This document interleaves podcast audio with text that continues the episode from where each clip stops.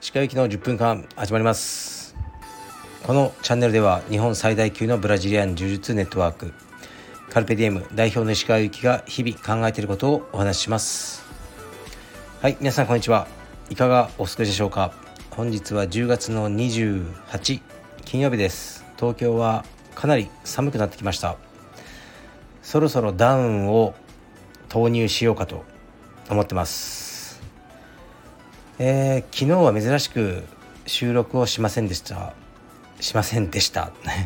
えっといろいろねちょっとあの家のことで忙しいんですよね。家のなんか荷物を片付けたりとかそういう作業があってあの一日中バタバタしてましたね。でさっきインスタに投稿したんですけどね。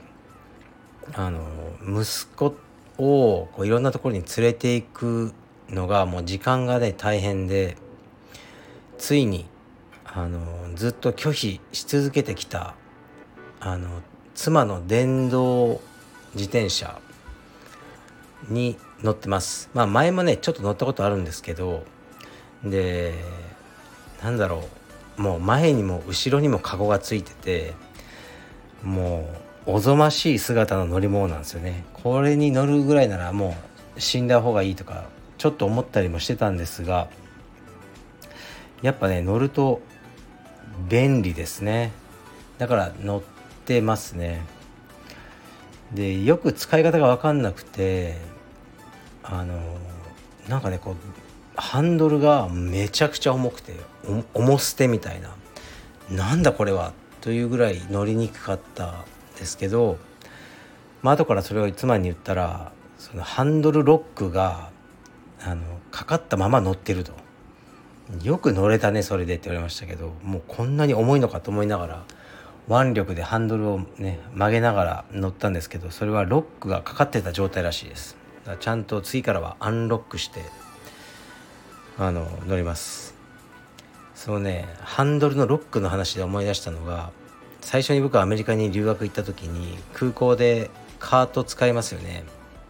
で僕も全然その旅慣れてなかったんでカートにね物乗っけてあの、まあ、空港によく行かれる方は分かると思うんですけどあのカートって動かないようにロックかかってますよね。でそのハンドルというか持つね、取っ手の部分をグッと下げるとロックが外れて前に進むってことですよね。でそのねパッて手を離すとまたロックがかかる。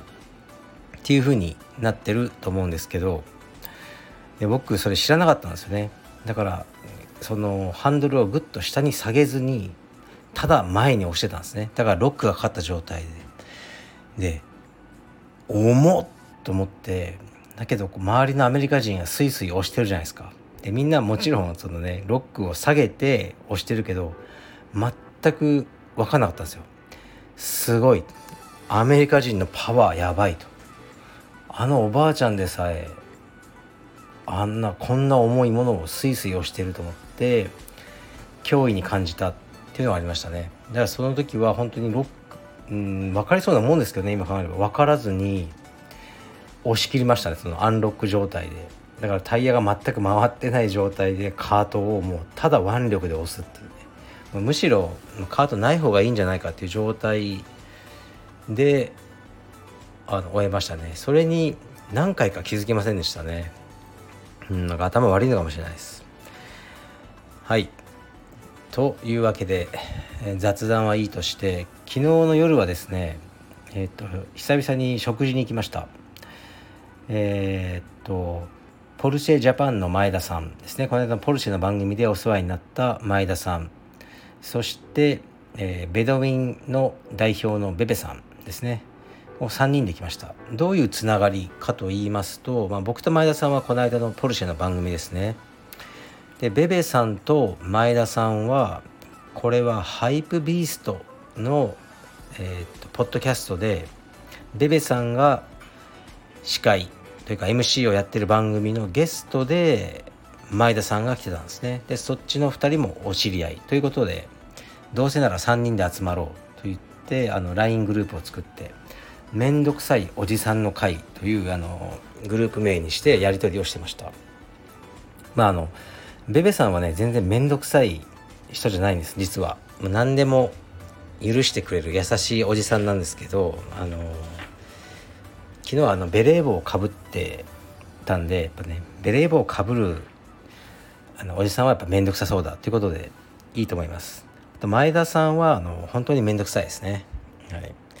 面倒くさいなっていう感じででも前田さんと僕はあのねすごく似てるんですよね。こう分かるんですよ。昨日もちょっといくつか質問してみて。あの前田さんと僕は同じぐらいの子供がいるんですね2人。だけど前田さん公園とかあのあんま行かないでしょ子供って言ったら「いや行かないっすね。もうめんどくさいっすね」行っても携帯ばっか見てますね「そうっすね」ってこうもう分かるんですね。僕と同じですね。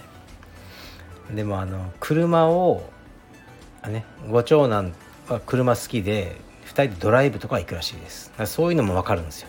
僕で言うとトレーニングですよね。自分が好きなことを一緒にやるのが好きなんですけどあのもう公園で遊ぶとかはしんどいんですよね。ああいうのも一生懸命やるお父さんもいることはいるんですよね。であとね子供にこう本をね読み聞かせるとかあのやってる人結構いるんですよ。でそれを前さんにあの「読み聞かせとかやったことあります?」って言ったら「いやないっすね。めんどくさいっすね」って言って。もうそれも分かります。僕もねあの子供の読み聞かせとかたまにえっとね言われたりしてやったこともないわけじゃないんですけどもう非常につまんないんですよね。もう知ってる話じゃないですか「ゴンギツネ」とかも。とか大体、まあ、知ってる話だしこう一瞬で読めるじゃないですか。大人だったらバーってもう文字を。それはなぜ音読してもわざわざ読まなきゃいけないんだ。まあもちろん教育のためなんでしょうけど非常につまらないのでもうやってないですね僕は、はい、そういうところが前田さんとは似てるなと思いましたね。で昨日は3人で車の話やら、まあ、家族の話やらしてあの楽しかったですね。ただ是非このね面倒くさいおじさんの会をまたやらせていただこうと思います。で昨日行ったお店はあのイテウォンボールズですね西麻布の。僕はもう毎日のようにサラダボールを食っていたっていうあのねちょっと頭おかしくなってんじゃないかってこう言われてたんですけどそれぐらい食べてたサラダボールのお店で、えー、夜はタッカンマリなんですね。でこれも美味しいんですよ。だけどその昼のサラダボール部門を場所が変わってで僕はこうね一回食べたらもうなんか味も全然ダメになってたんですよ。でも行ってなかったんですね。そっちには。で昨日は店長さんおられてで最後ちょっと話してで、ね、石川さんあの移転したサラダボウルの方も行ってらっしゃいますか？って言われたので店長さんに「あれ売ったんですか?」って聞いたら「まあはいそういうことです」って言って「うんいや行ったんですけど全然美味しくなかったですね」って言ってめちゃくちゃダメ出ししておきました。はい。でうんまあ、僕はそういうの普通にね仲良くできるタイプなんで、まあ、店長さんもまた話してでねあのイテウォンボールはもう今月いっぱいでその夜の営業もあのねもうやめるって聞いてたんですよね。でこれからなんか業態変えるんですか？って言ったら「はいラーメン屋になります」って言ってましたね。もうほんとね節操がない男なんですよねあの店長は。今儲かりそうなことをやるっていう。それはそれでいいと思いますね。節操のないタイプです。まあ、ラーメンも1回ぐらいはね食べてみようと思います。でそうだからまあちょっと思ったのはやっぱ何かねブランドを売るっていうのはそうなっちゃうんですよね。売って名前はそのまま売ってもやっぱ中の回す人が違うと味も変わっちゃっていかなくなっちゃうんですよねみんな。わかりますね。だから僕もねたまにねもういつかカルペディエムを売るっていう日が来るのかなとか思ったりもしますけどこのサラダボール事件を見るとうんやっぱダメなんだろうな。カルペディエムは、まあ、今のところ僕じゃないと回せないのかなと思ったりもしました。はい。ではレターに行きます。鹿先生こんにちは。いつも楽しく拝見しています、えー、バケットリスト最高でした。思考が合う人同士のポジティブな会話は聞いているこちらも楽しい気持ちになります。とても心地よかったです。ちなみに私もサラダはドレッシングをかけない派です。ノー柔術ノープロブレム今の私は充実なしの生活は考えられませんが何事もとらわれすぎずつかず離れずのいい距離でそれ以外の生活も楽しんでいこうと思いました。いつも良い気づきをありがとうございます。これからも応援しています。はいありがとうございます。そうこの方が言ってらっしゃるのはバケットリストってあのポルシェジャパンの、えーと、とポッドキャスト番組ですね。ねこれももうね何度も宣伝したんでもうしないですけどあのもしね暇があったら聞いてください。でこのねそうそうここでまあねサラダにドレッシングをかけないと。クルトンも食わないみたいな話をこうねそのポルシェジャパンの前田さんとしてたんですよね。そのことについてあのね書いてくださってると思うんですけどNo 充実 no problem。まあ僕は今はそういう感じですね。 No problem っていうかまあ充実あった方がいいんですけどもちろん。でもいつかね急に奪われたりもするじゃないですか。だからなかったらまたね次を考えて常にアジャストしていこうと思ってますね。本当に常にアジャストが必要ですよね。まさかねこの腰痛で充実がこんなにできなくなるとも思わなかったしでしょうがない。本当にしょうがないと思って今クロスフィットやってるんですよね。でクロスフィットもこうやってるとねペースがつかめてきたのとこであこのクラスを、ね、あのもう今月いっぱいで終わりになりますとかなるんですよ。すぐなるんですよ。であじゃあこの時間どうしよう。でもこっちのスケジュールでここに入れたらどうだ。アジャスト。ですね。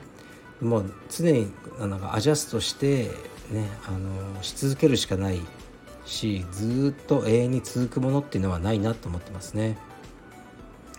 でも若い時はねもちろんもう充実がなければね僕はもうね生きていけない。まさにねノー充実ノーライフと思ってることも少しはありましたね。だからね意外とねあの意外かもしれないけどそういう僕をね諭してたのはあのトライフォースの早川さんなんですよね。早川さんは意外に趣味とかもあって友達も多くてこう地元の友達とかですね。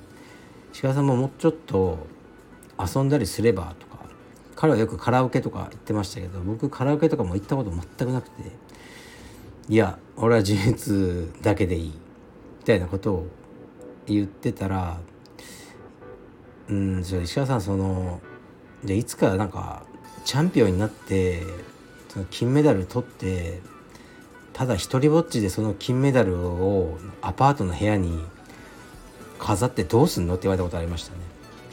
その時は反発していや別に一人ぼっちでも金メダルがあの汚い4畳半のアパートでもいいから一つあったら俺はそれでいいんだ。というような話をしたことがありましたね。うん。まあどどうにもなってないですけどね今はね。まあそういうことをねあの話したりしてたこともありました。はい。じゃあ今日もえー、っとまたね息子を迎え行ったりあのいろいろとね電動自転車で街を駆け巡ります。失礼します